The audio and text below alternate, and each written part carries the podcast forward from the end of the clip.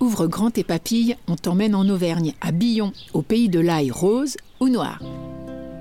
En Auvergne, il est un paysage de rondes collines avec à leur sommet des châteaux qui baignent dans une douce lumière. On l'appelle la Toscane auvergnate. Sa capitale, Billon.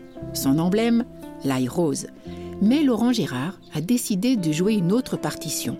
Il s'est lancé dans l'ail noir. Ça t'intrigue? Alors suis-moi.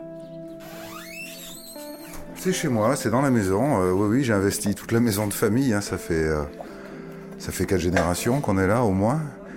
Et voilà, ça va que j'ai de la chance d'avoir une grande maison, donc j'ai tout investi. Ça sent l'ail de partout, par contre. hein.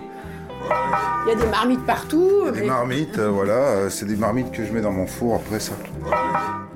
Dans les rues piétonnes de Billon, sa maison est tout entière dédiée à l'ail noir.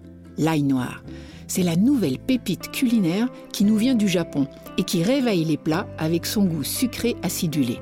Pour connaître les secrets de cette ail à la chair noire comme du charbon, on est allé voir Laurent Girard, un sacré personnage. Il s'est jeté à corps perdu dans sa nouvelle passion. Vous voyez, euh, on détache sa goût, ça, ça se défait comme de l'ail normal. hein.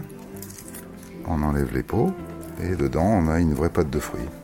On dirait du réglisse, juste à la vue comme ça. Voilà. Souvent, souvent on me dit réglisse, mais bon, je pense que l'aspect visuel et la, la structure y, y jouent un peu, mais on me dit aussi champignons, pruneaux. euh, C'est extrêmement doux, ouais. Super. c'est de l'ail à 100%.